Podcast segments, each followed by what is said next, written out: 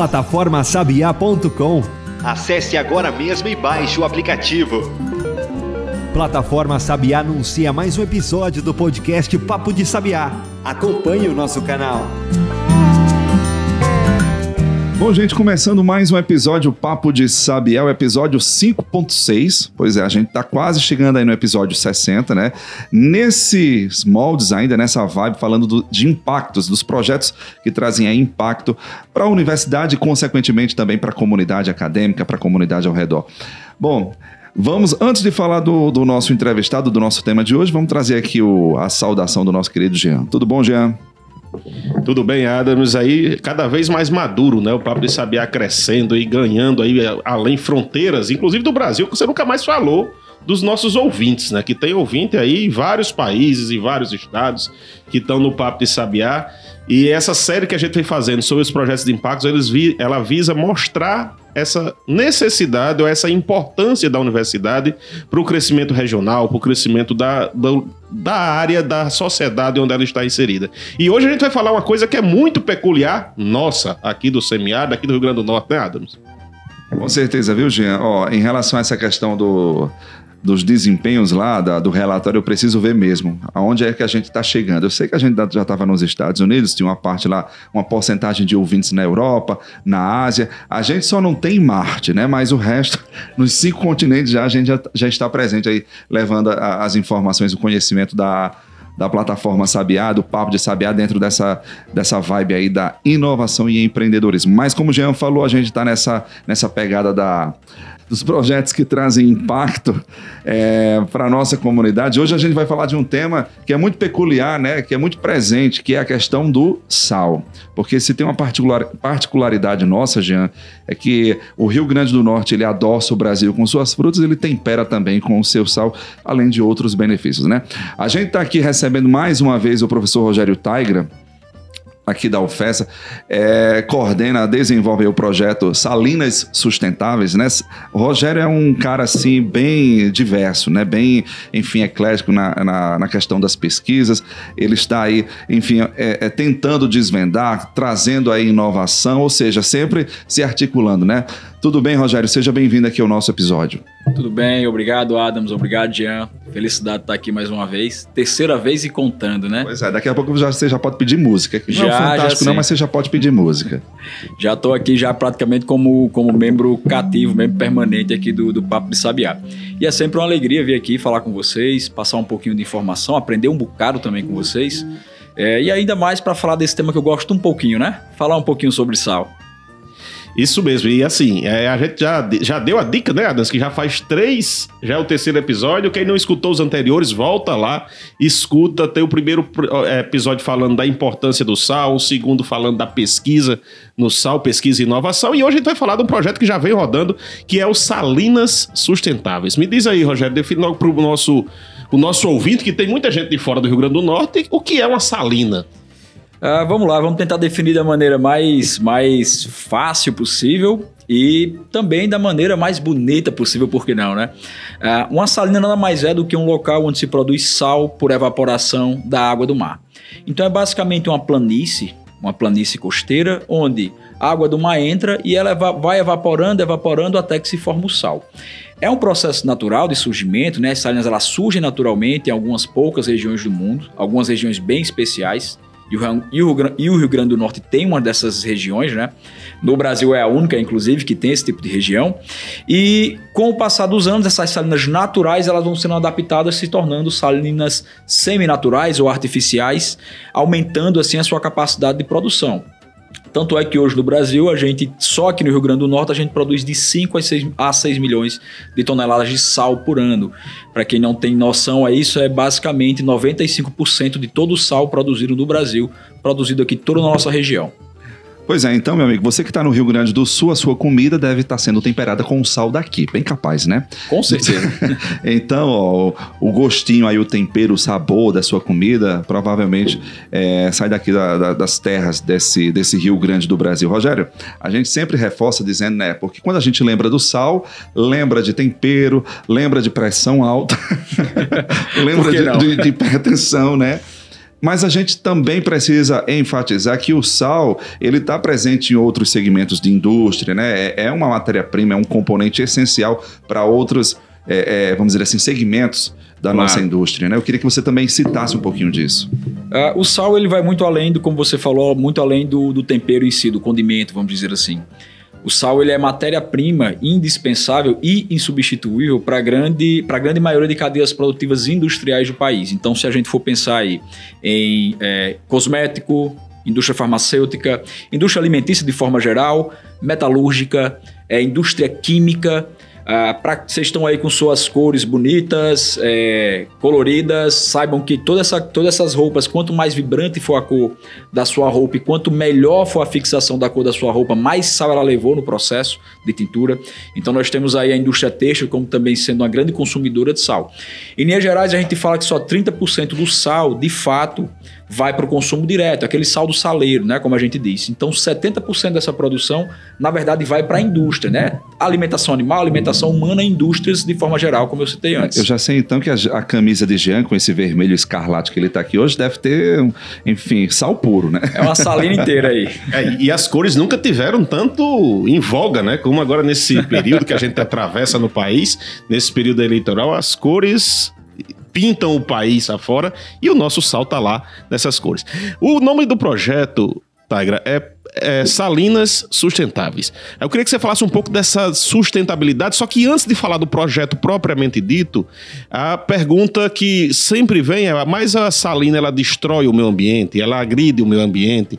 Por que que tem essa ideia ou esse conflito que desde quem é da, da nossa região sabe bem disso, que está sempre nos noticiários o conflito entre órgãos ambientais e salinas. Fala um pouco pra gente desse conflito antes de entrar no projeto propriamente dito. Perfeitamente. A atividade salineira, a produção de sal, assim como qualquer outra atividade econômica, principalmente uma atividade econômica de grande porte, ela gera impactos ao meio ambiente. Isso é fato. Qualquer atividade que nós, nós formos procurar tem os seus impactos ao meio ambiente. E a atividade salineira, por sua própria natureza, ela necessita estar próxima da região costeira, já que sua matéria-prima é a água do mar.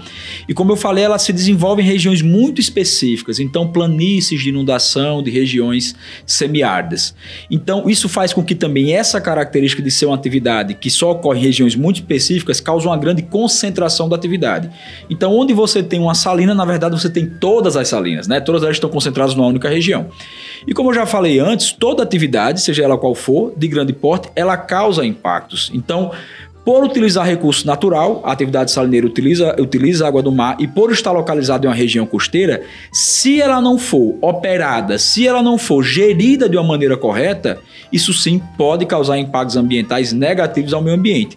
O oposto também é verdadeiro. Quando ela é gerida de maneira responsável, quando ela é operada levando em consideração essa, na verdade, fugindo da ideia de que existe uma separação entre atividade econômica e meio ambiente, quando você entende que, na verdade, são exatamente a mesma coisa, a gente tem então a- o mote do projeto, que é o Salinas Sustentáveis. É possível sim produzir sal conciliando com a conservação do meio ambiente. Pois é, e essa máxima é importante a gente frisar que isso é, é- é necessário em todos os segmentos. Né? A gente está falando aqui da, da indústria salineira, da, das salinas, mas quando a gente vai, por exemplo, para a questão do extrativismo, da, sei lá, mineração, a gente vê muita questão agora da, da Amazônia, como é, aproveitar o potencial da Amazônia com sustentabilidade. Então, essa máxima que o Rogério falou também, enfim, compreende e, e cai por gravidade também para esses outros segmentos.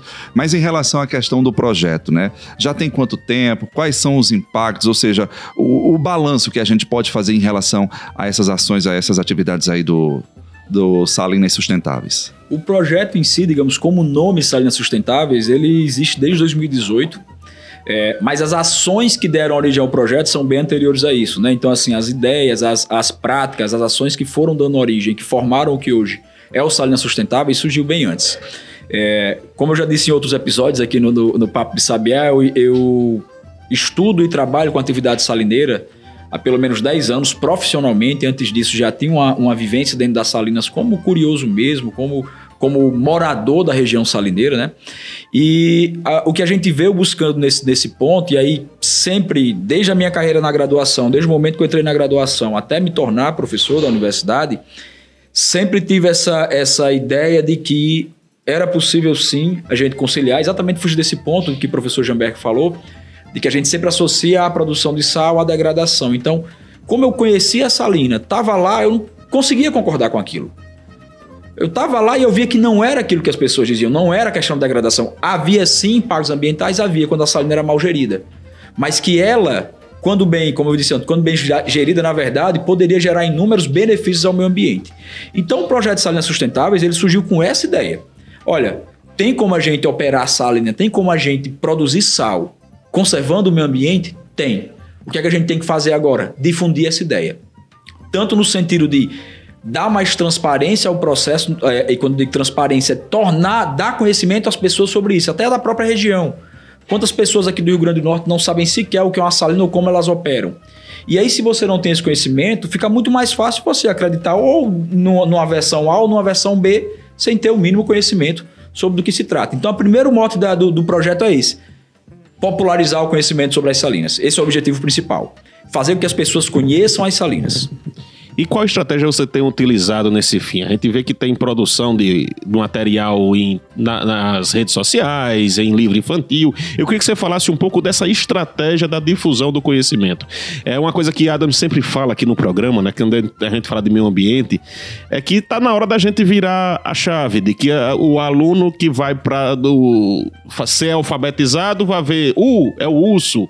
É, lembrar aquelas figuras importadas para dentro da educação infantil. Como é que você tem trabalhado isso do, do ponto de vista de difusão do conhecimento? E quais são as frentes que vocês têm trabalhado? Nós temos várias vertentes, e aí uma coisa que a gente percebeu desde o começo era que, não que não seja importante a produção acadêmica, científica, produção de artigos, mas a gente viu que essa produção ela não atingiu o público que a gente queria atingir.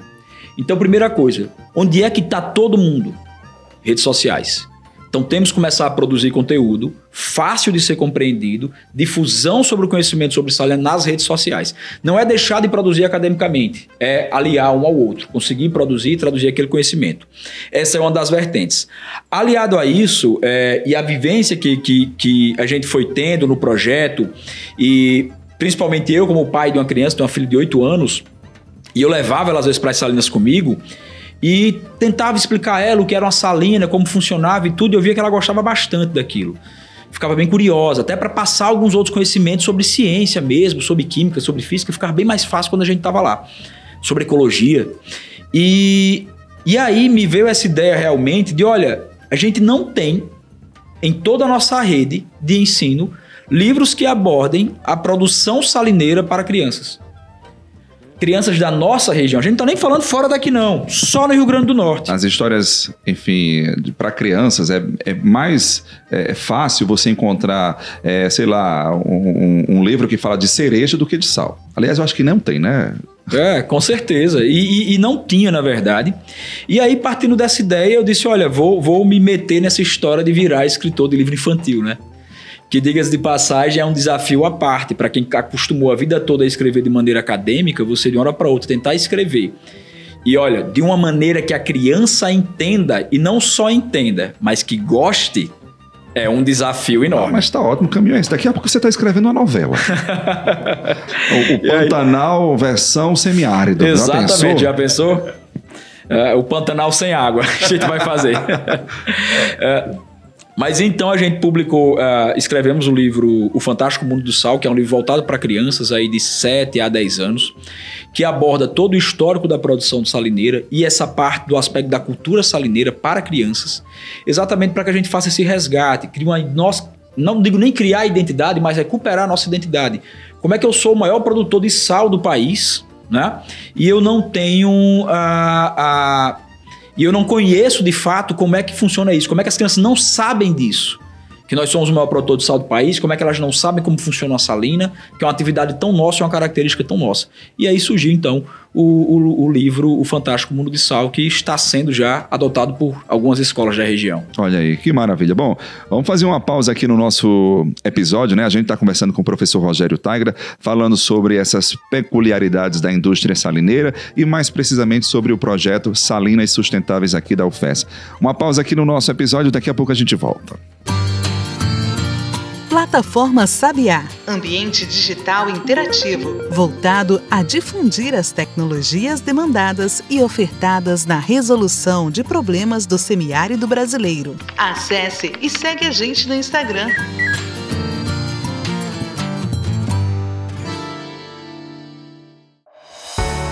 A plataforma Sabiá oferece banco de editais, de ideias e de pesquisadores. Tudo num só lugar. É só colocar a palavra no buscador do nosso site e verificar os resultados. Plataformasabiá.com. Vitrine tecnológica do semiárido brasileiro.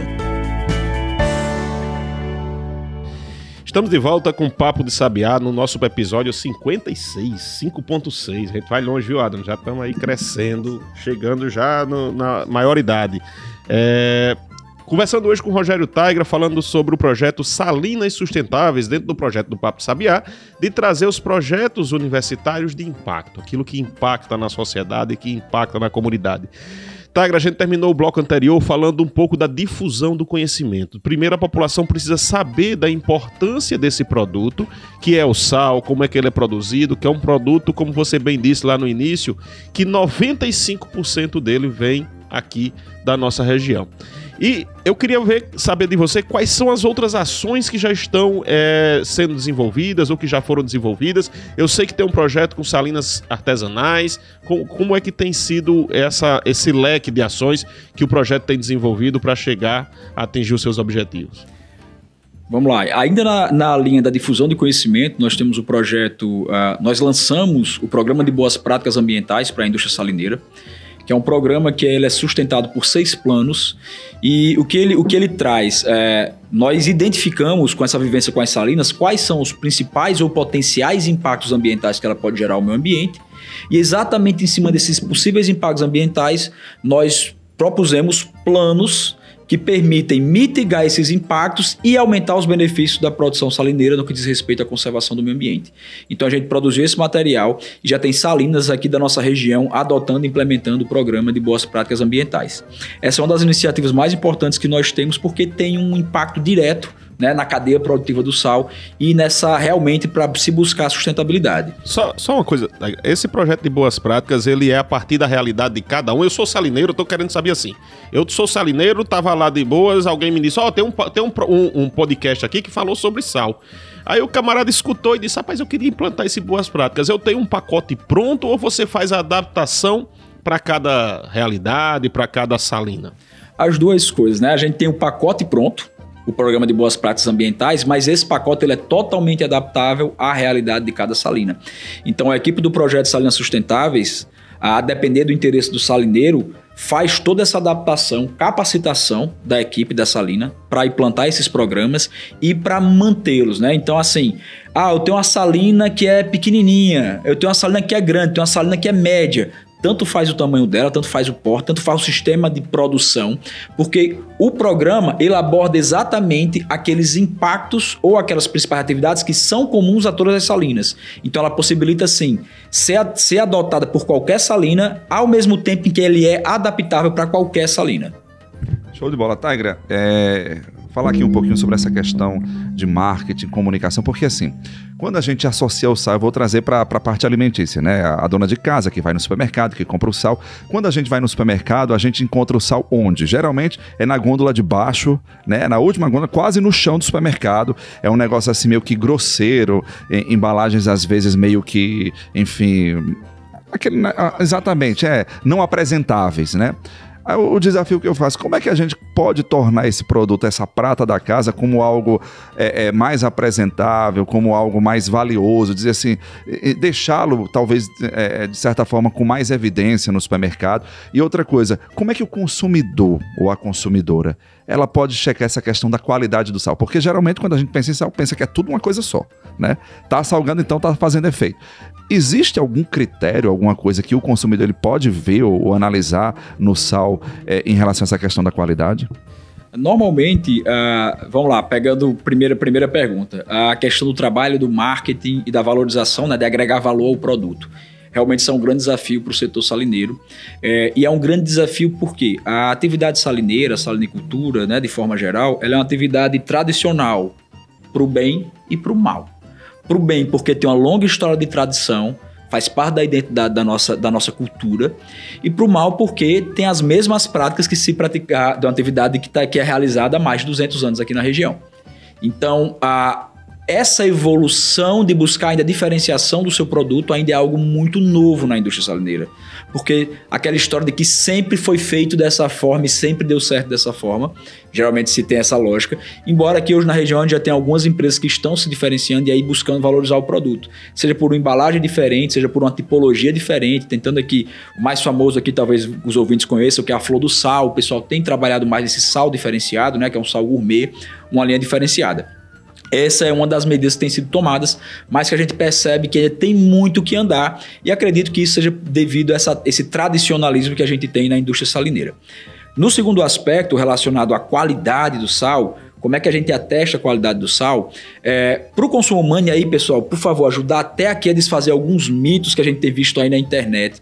Pessoal conversando muita coisa, do tipo, ah, o melhor é consumir sal integral nem existe tipologia de sal integral, pessoal. Não vão cair nessas conversas de guru de internet que vocês vão encontrando por aí, não, tá? O, o sal light, né? Um negócio assim. É, o sal light ainda é, porque o sal light é real, você diminui a quantidade de sódio e aumenta a quantidade de potássio. Para quem tem problema de hipertensão, é uma boa alternativa.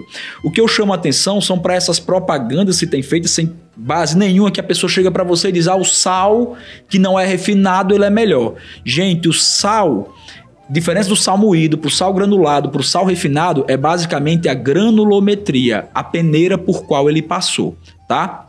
E mais, o sal refinado, o sal marinho aqui da nossa região, o sal refinado, é o que tem o maior controle de qualidade. Controle de qualidade de higiene de produção. Então, quando você vai atrás de um sal, do tipo, ah, eu quero um sal parecido com o que se vende para gado, a exigência de controle sanitário não é a mesma para o controle humano. Então, assim, não vá cair nessa história que sal refinado é ruim, sal granulado é bom. A única diferença é a granulometria, tá? Então não vem com, não, não enlouquece com isso não. Então assim, quer procurar um sal de qualidade para você? Pega o pacote de sal, vê se é refinado e iodado. Todo sal para consumo humano tem que ser iodado, tá? Ah, o iodo vai fazer mal. O iodo não vai fazer mal para você. Não acredita nessas histórias, pelo amor de Deus. Pelo contrário, o iodo é o maior programa de prevenção saúde do país. A iodação do sal, pelo amor de Deus, vai prevenir você de ter problemas, doença por deficiência de iodo, bócio, entre outras doenças aí. Confere o produto, vê se o sal é refinado e iodado, ou outros tipos de sal, sal churrasco, tudo que vier, mas confere se é iodado e você vê atrás se ele tem o selo da, da Suvisa. Então aquilo ali passou por um controle sanitário, ali tem um registro na Superintendência de Vigilância Sanitária. Isso Aí é suficiente. A gente já entra na área de Jean, inspeção. Exatamente. Jean conhece disso muito bem sabe que é, é, tem que ser inspecionado o produto para consumo humano ou para consumo animal e que infelizmente hoje na internet a gente tem muita falação de bobagens a respeito disso sem se dar conta de que isso coloca em risco a saúde das pessoas. Então não acreditem em tudo que vocês escutam. Isso mesmo. Então essa não adianta eu ter um, dar uma fórmula mágica de como você vai controlar a qualidade. O controle da qualidade é feito pelos órgãos oficiais, pela própria indústria, que tem que atestar essa qualidade do produto. Então, essa compra da internet, ah, tem o sal colorido, o sal rosa, o sal laranja, o sal não sei o quê. Não vá nessa, não. Não caia sal, nessa onda, O sal amarelo da pedra de baixo. Gente, é. ele é amarelo porque tem impureza, tá? É. Ele é amarelo porque é sujo. É, eu não vou chamar de sal rosa, tá? Vamos lá. O sal, o sal salmão, ele é salmão porque tem mais impurezas, pessoal. Então, assim, Vamos lá, vamos ter mais critério no que a gente mais, coloca mais cuidado, mais cuidado com o que a gente traz para nossa mesa, para a mesa dos nossos filhos, da nossa família. É, você falou lá no início também das salinas artesanais. O que é uma salina artesanal? Como é que é caracterizada uma salina artesanal? E como é que vocês atuaram para melhorar a produção dessas pessoas, dessas salinas? Uma salina artesanal, ela é uma salina que realiza o processo de produção de sal sem utilizar nenhum tipo de mecanização nesse processo. Geralmente são salinas de pequeno porte, no máximo um hectare, dois hectares. A captação de água dessas salinas ainda é feita com cataventos, do mesmo jeito que era feito durante o período da colonização portuguesa. Então elas são registros históricos de como se produzia sal séculos atrás. E a colheita desse sal que é produzido ainda é realizada com pás e carros de mão. É, só para ilustrar, Durante o projeto Ecossal, né, que a gente vai falar um pouquinho aqui sobre ele, sobre salina artesanal, é, nós identificamos pessoas, senhores com 86 anos, que tiravam sal ainda na pá e no carro de mão. sol a sol, trabalhando, retirando sal no carro de mão. E a gente, geralmente, os projetos que envolviam atividade salineira eram muito voltados para as grandes salinas, porque são o foco principal, que tem maior importância econômica, geração de emprego na região. E acabou que essas salinas artesanais, que são as últimas existentes do país, né? Ali que são localizadas no município de Grossa, é a última região do país que ainda existe produção artesanal de sal marinho, elas estavam desaparecendo, estavam sendo abandonadas, porque do ponto de vista econômico, elas não tinham mais viabilidade. O trabalho é extenuante, os filhos dos donos dessas salinas artesanais não querem mais se tornar salineiro artesanal, porque querem uma melhoria de vida. E eles sofriam muito, dentre outras coisas, com uma, uma insegurança jurídica, porque eles não tinham o licenciamento ambiental das suas unidades produtivas. Então, o que poderia acontecer? A qualquer hora poderia chegar a fiscalização do órgão ambiental e simplesmente embargar todas as salinas artesanais da região. Só para conhecimento, nós temos em, em, estimado 176 salinas artesanais na região, as últimas do Brasil. Tá? E nenhuma delas tinha licença ambiental. Então, o projeto Acossal ele veio exatamente com essa proposta. A gente viu essa dificuldade que se tinha. Uh, esse projeto ele surgiu a partir de uma provocação feita pela FAPERN. Na época, o professor Clodomiro Alves estava à frente da FAPERN, conhecedor da região, ele que é, ele que é, é de Grossos, né, da região, saber dessa dificuldade, provocou uh, os nossos parlamentares para tentar, de alguma forma, achar uma solução para ajudar essas pessoas.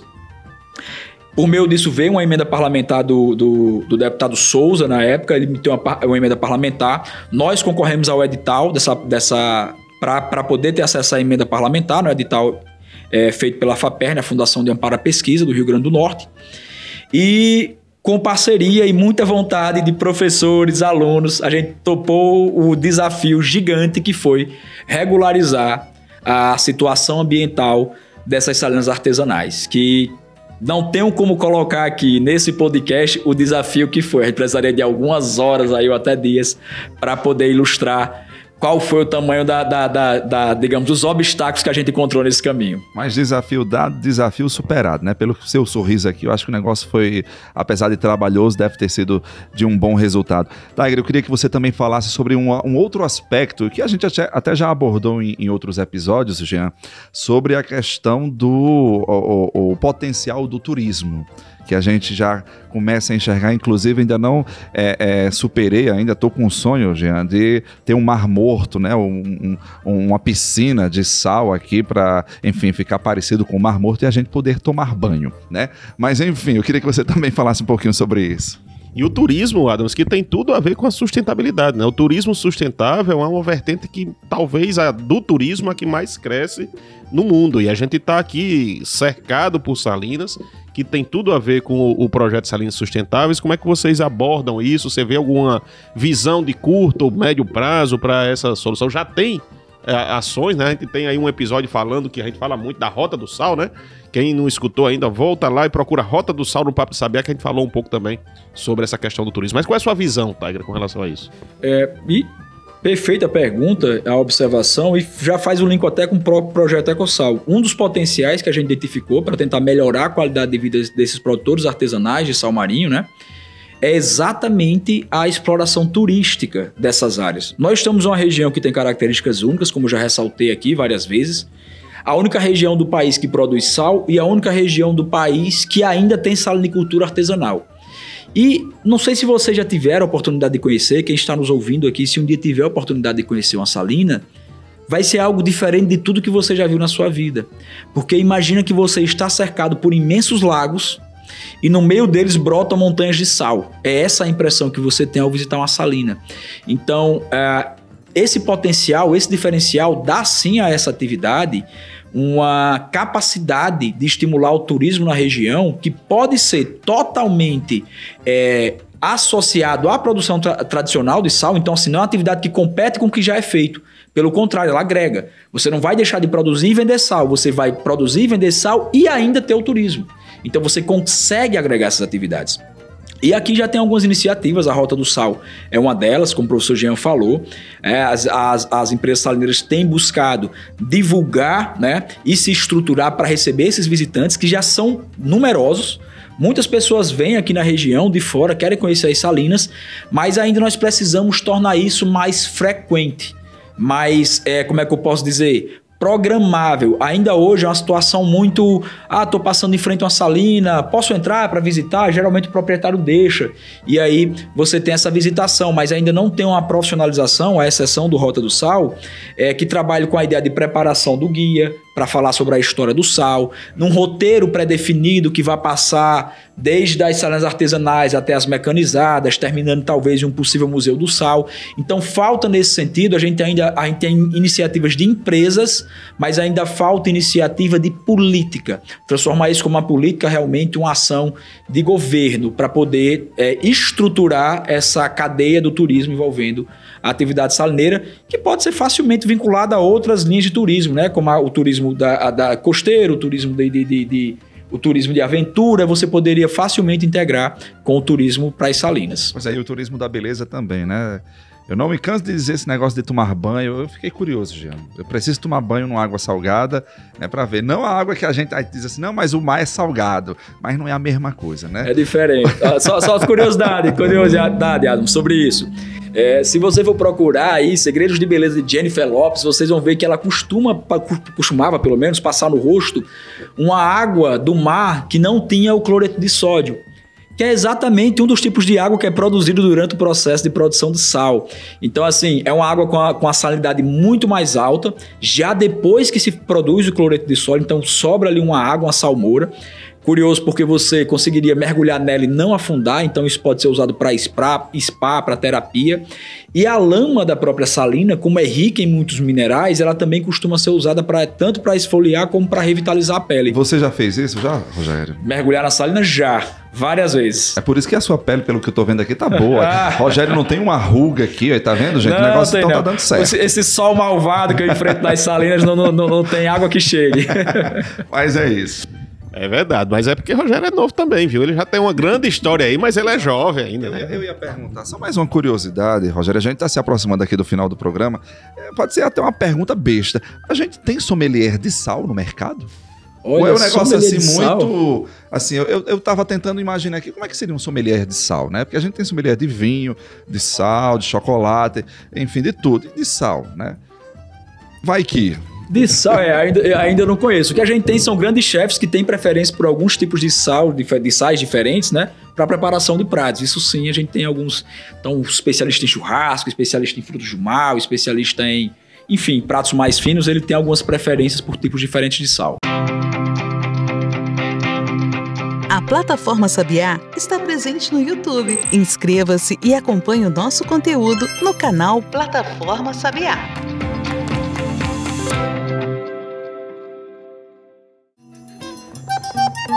Só a plataforma Sabiá dispõe de funcionalidades para inventores, para financiadores e para a sociedade. Acesse plataformasabiá.com e veja qual serviço você deseja.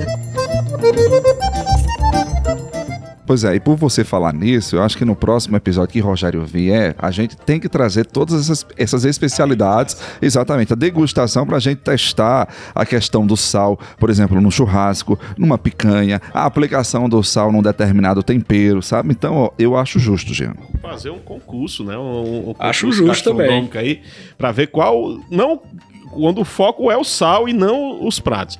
É, Tigra, me diz mais uma coisa. Como é que tem sido a aceitação do projeto? A aceitação que eu falo no sentido mais amplo possível. Você tem encontrado, como você já falou, alguns obstáculos, mas eu acho que também tem alguma, algumas conquistas sim, sim. que são que vêm dessa, dessa trabalho, de toda essa luta que você vem travando. Como é que é a aceitação na comunidade acadêmica? Você tem muitos alunos, você tem pessoas, professores e alunos que colaboram, discentes. Você tem uma aceitação no mercado. Como é que a indústria? A gente sempre reclama muito, a gente sempre. Ah, não sei se reclamar é a palavra mais adequada, mas a gente sempre comenta que existe uma dificuldade muito grande da interação entre academia e setor produtivo, setor privado, setor produtivo como é que tem sido? E o seu tem tudo a ver. O seu sem o setor produtivo, você, o projeto não existe, não existe né? O Salina sem sustentável. Salina é sustentável. Sem, sem o setor Salina produtivo. Não, não, não, não, tem como não funcionar. Não tem fazer. Né? Não tem como funcionar. Como é que tem sido essa aceitação? Você tem tido apoio, tem tido demanda? Como é que tem sido até agora?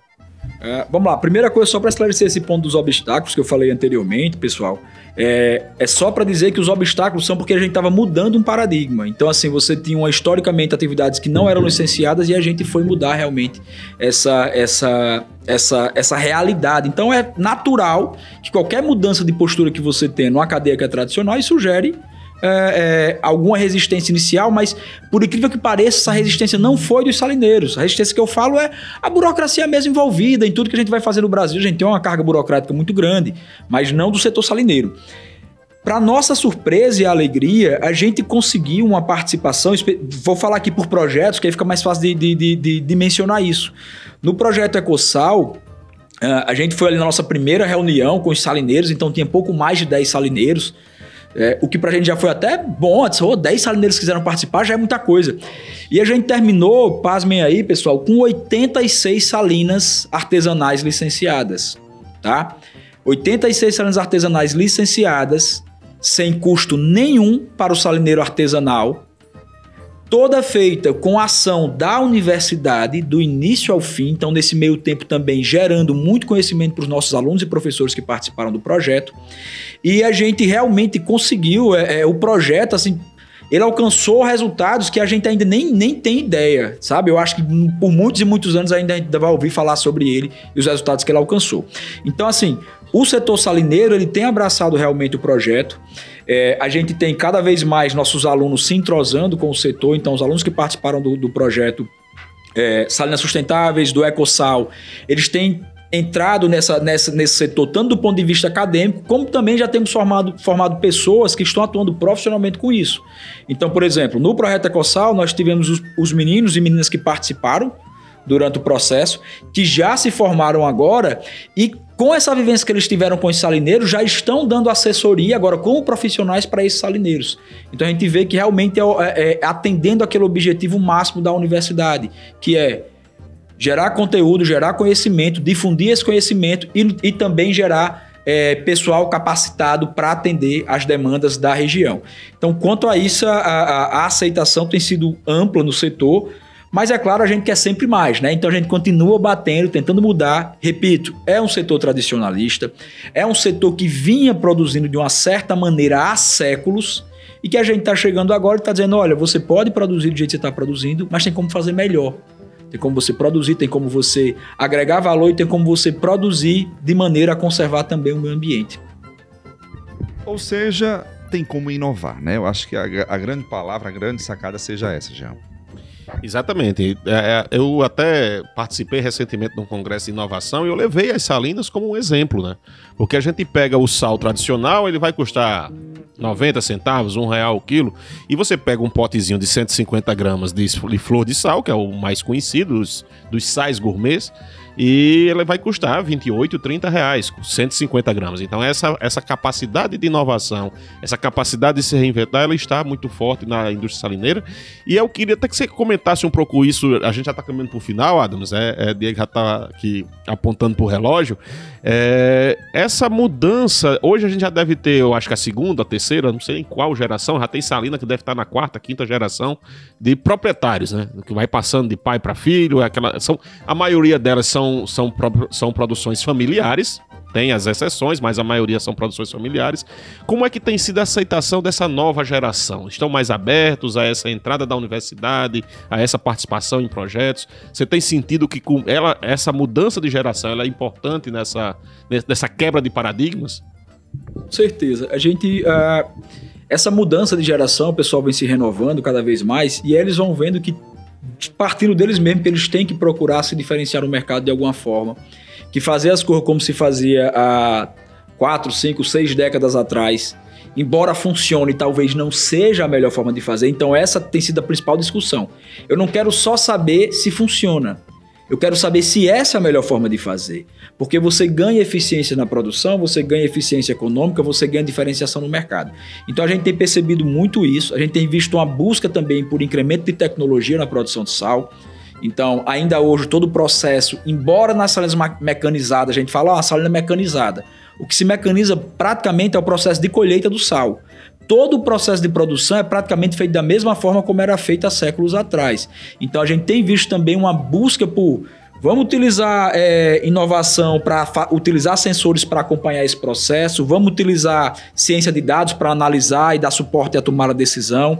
Então, tem se mudado sim esse, essa, essa visão que se tem. Cada vez mais eles percebem também a universidade como parceira. Isso é muito importante. O FESA, principalmente, nós estamos aqui no polo salineiro do país, então nós temos que estar junto deles. E eles percebem também realmente a universidade como um parceiro. É, é uma curiosidade, Jean. O sal é tão forte, é tão simbólico pra gente que tá no nosso brasão da UFES. Tá lá, sendo representado. Tá no brasão de Mossoró, então a gente precisa dar aquela atenção, né? Olhar, dar aquele olhar especial para essa riqueza, enfim, para essa particularidade que o Rogério trouxe aqui com muita exatidão, né? Ou seja, é uma, uma riqueza, um potencial nosso que teoricamente só tem aqui, né? A, a gente produz 95% de todo o sal do país, então mostra essa pujança e o potencial que a nossa indústria salineira tem. Só precisa desse cuidado e, como o Rogério falou, de uma atenção, né, de políticas, vamos dizer assim, políticas públicas de atenção aí para o desenvolvimento de, da, das várias vertentes que a indústria pode nos oferecer. É isso. Já mais alguma pergunta? Mais uma colocação. É, a saideira não é nem uma pergunta, é muito mais um, um, uma colocação, um comentário. É, isso mostra mais uma vez, tudo que a gente escutou aqui durante esses 30, 40 minutos, a importância que a universidade tem em transformar o que está à sua volta. Seja a sociedade, seja o setor produtivo, nós temos pessoas muito capacitadas que têm esse potencial de transformar a realidade, de transformar a vida, de levar a sustentabilidade para dentro de um setor produtivo tão tradicional quanto o setor salineiro, de mudar a mente de um produtor artesanal que está ali há 30, 40 anos produzindo sal do mesmo formato e saber que ele vai precisar e por quê, que eu acho que essa é uma coisa que eu achei muito interessante no projeto, não se chegava impondo nada, se convencia aquele produtor de sal artesanal que ele poderia poderia fazer diferente, ele poderia ter uma sustentabilidade agregada ao seu projeto para ter o licenciamento ambiental, e isso é uma coisa que é extremamente importante e mostra mais uma vez quanto a universidade impacta em todo esse processo e quanto a gente pode impactar. O quanto é importante, repito isso todo o programa, investir na universidade. A gente está num momento muito importante no país, que é esse momento de mudança de paradigmas, de eleição, de, de momento político aflorando. Vamos pensar aí na universidade, vamos pensar nesse investimento na educação, que é extremamente importante. E Rogério nos diz muito obrigado por, por essa conversa, é sempre uma satisfação enorme, sempre traz muita curiosidade, eu acho que é, é muito enriquecedor, uh, enriquecedor a sua fala. E me diz aí, quem quer achar o Salinas Sustentáveis, como é que faz? Onde é que está o Salinas Sustentáveis? Deixa a dica aí e sua mensagem final para o nosso público. Bom, quem quiser conhecer mais um pouquinho sobre o projeto Salinas Sustentáveis e, e buscar mais informações sobre a atividade em si do projeto, não só do projeto, mas atividade salineira, pode encontrar no Instagram, arroba Salinas Sustentáveis, facinho lá, tá certo? Vai ter muita foto bonita, vai ter muito comentário bacana, vai ter muita informação, então vão lá, sigam o Instagram do Salinas Sustentáveis que vocês, de, de, de, falta de informação sobre sal, vocês não vão morrer, tá certo? Exatamente. E, e, e só para agradecer aqui mais uma vez o convite do, do, da equipe do Papo de Sabiá, como eu falei, terceira vez, pretendo Exatamente, uma quarta, é. uma quinta, quem sabe. Estou à disposição para falar sobre a temática, né? E é sempre uma felicidade falar. E como o professor Jean acabou de dizer, é, educação é a base de tudo, a gente está num período político muito importante. Vamos lembrar disso, vamos começar a tratar a educação como se realmente ela fosse importante, não só da boca para fora, tá, gente? Não é só falar que a educação é importante. Vamos começar a agir de acordo, tá certo? A universidade, principalmente, ela é o motor de desenvolvimento regional. É, muitas vezes a gente não consegue perceber no primeiro momento a contribuição que a universidade está, mas estamos aqui em Mossoró, por exemplo, rodeado de fruticultura, é, salinicultura, petróleo, camarão, todas as atividades fortes da nossa região e têm sal. o dedo da é a salinicultura, né? Ah, tem o dedo da, da UFESA, tem o dedo dos profissionais que foram formados aqui. Então, sempre valorizar a nossa universidade e valorizar o conhecimento. É isso aí. E eu aprendi a dar mais valor ao sal depois que o Rogério explicou em episódios passados como os medievais, enfim, salgavam as suas carnes, né? Ficou curioso? Assista lá, vai escutar os, os episódios aí passados, tá bom, gente? Mas é isso. Obrigado, Rogério. Sucesso. Vamos embora, né? Se cuidem, gente. Valeu. Grande abraço. Até o nosso próximo episódio. Você ouviu Papo de Sabiá. Podcast da Plataforma Sabiá, uma iniciativa da Universidade Federal Rural do Semiárido em parceria com o Ministério do Desenvolvimento Regional. Até a próxima!